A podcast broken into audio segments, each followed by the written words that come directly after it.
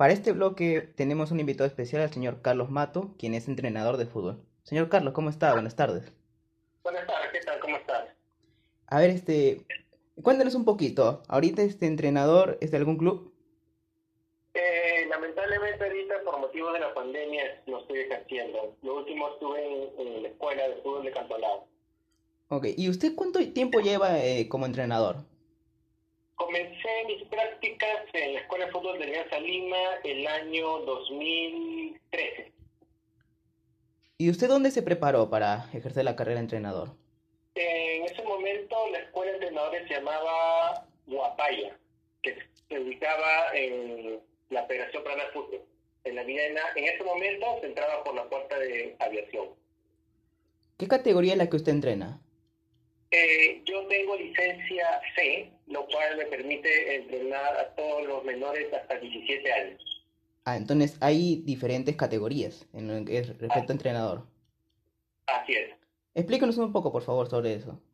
Ya, mire, eh, la primera categoría que saqué fue la eh, carnet de entrenador D. El carnet de entrenador D en realidad ni siquiera era entrenador, era moderador. Eso me permitía, digamos, ser asistente en categorías de menores. Luego vino la categoría C, cuando ya hice un año de carrera, el cual me permite eh, ya entre, ser profesor principal de categorías de menores, pero digamos no puedo no podía dirigir todavía federación ni ningún torneo importante.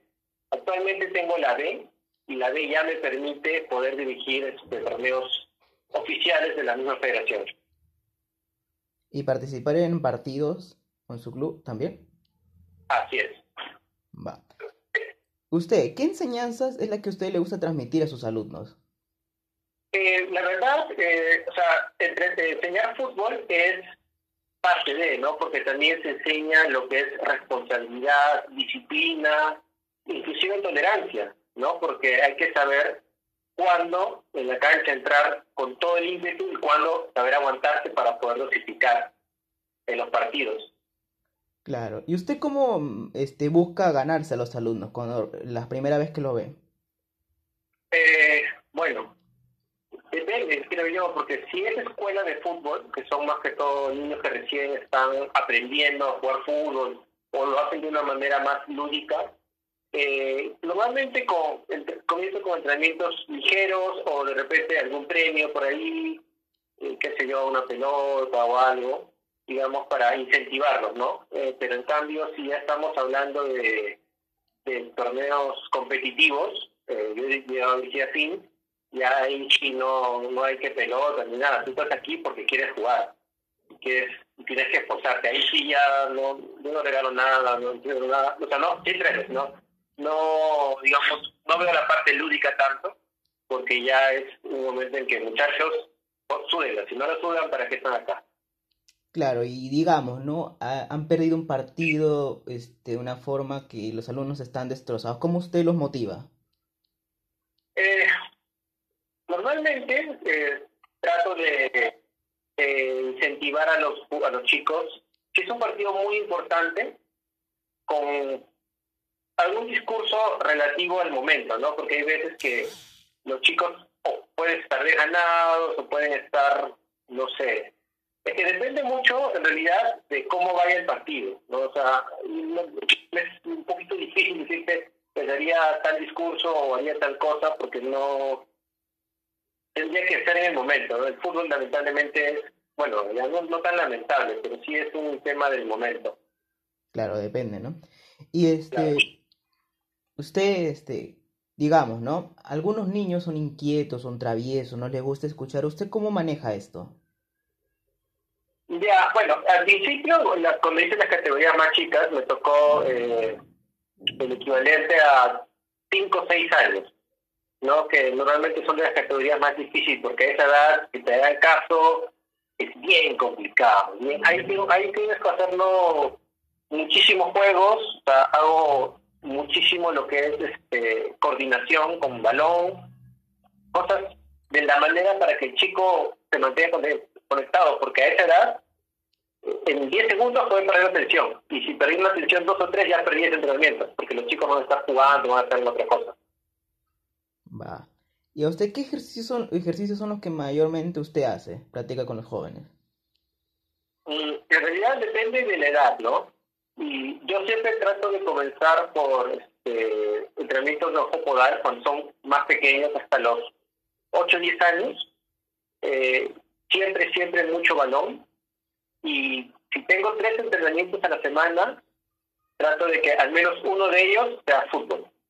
Fútbol, o sea, puro fútbol, ¿no? Para, digamos, tener dos entrenamientos a la semana, que hago ejercicios y uno para ver cómo puedo, cómo, digamos, cómo se aplica la situación y cómo puedo corregir para la siguiente semana. Va, se podría decir este que un entrenador, este, ¿cuántos entrenamientos podría tener por día? Dependiendo de cada club, en los clubes que esté. Ah, eh, ¿te refieres a cuántos entrenamientos los jugadores pueden tener o cuántos entrenamientos puedo dar yo? Claro, usted más o menos, este, ¿cuánto entrenamiento, lo máximo que ha hecho en, en una semana? En, bueno, en época de verano, en escuela de fútbol, es la época más complicada, digamos más, donde hay más, habré hecho hasta tres entrenamientos al día. Obviamente a diferentes muchachos, porque el calor no, no podían aguantar. Pero el entrenador muchas veces en verano, sobre todo en nuestro país, hay entrenadores que he visto que han hecho hasta cinco entrenamientos en un día por la necesidad, ¿no? Eh, porque hay veces que en, escuela, sobre todo, no paga tan bien el entrenamiento. Claro. Y ahora usted, ¿qué es el estilo de juego que usted emplearía si estuviera ya en un club grande o emplea ahora mismo?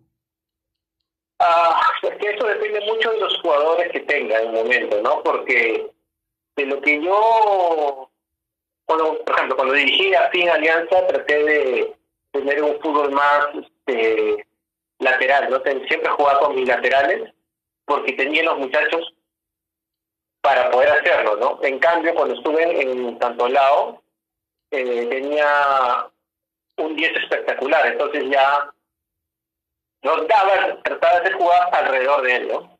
Mucho depende de los jugadores que tengan. Yo preferiría, si es que puedo elegir, jugar no necesariamente con un 10, pero sí con alguien que me, que me sepa tocar bien el balón, ¿no? Para poder armar jugadas con él. Claro, hay que jugar, hay que jugar con lo que tienen, dicen, ¿no? Claro. Y ahora, este, con esto de los jóvenes talentosos, ¿a usted alguna vez le ha tocado ese joven que juega increíble, pero es indisciplinado? Eh, bueno, me ha tocado un joven que era muy bueno, no, no sé si la palabra increíble está ahí, era muy bueno, ¿no? Que se perdió, sí era un poco disciplinado, pero no era, no era, no era malcriado, pero se perdió por un tema de, de la familia. No sé si me dejo entender. Sí, sí, claro. Y justo a esto, este, ¿usted cree que esto se deba ya a un tema de casa? ¿Es un tema del propio joven? ¿Es un tema que se ha hablado mucho en el deporte con la disciplina de los jóvenes? Sí, en realidad sí es un tema bastante del, de casa, ¿no? Porque eh, muchas veces el muchacho, ya he visto, ha pasado, llega al, al, al club ya formado como persona, ¿no? Ah, se le puede corregir ciertas conductas, eh, pero ya es un tema que viene de casa, ¿no? Pero eh, he visto casos en que el muchacho se esfuerza por ser bueno, pero lamentablemente también casa no ayuda. Y eso ya se está en la mano del profesor, que ya no podemos hacer nada. ¿Usted ha entrenado a algún jugador que ahora ya es profesional? Eh, no. No, he, tenido jugadores.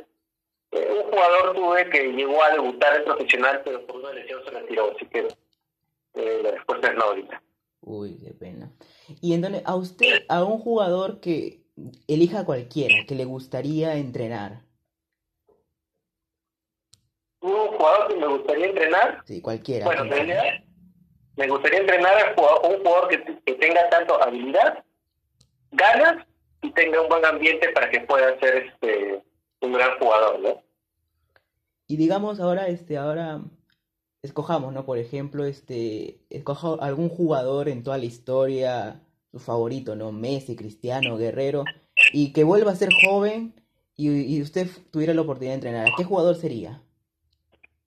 joven que, que puede entrenar, te soy sincero, me encantaría entrenar a, y porque yo conocí personalmente a, pues se me dio el nombre, espérate, que ha sido el, primer peruano campeón de la Champions, el Conejo Benítez. A él. A él. Porque lo he visto, he visto videos de él, obviamente, lo conozco y era un monstruo en la cancha. O sea, ahorita yo le he visto jugar a los ochenta y tantos años y la magia no la pierde, ¿ah? Interesante, ¿ah?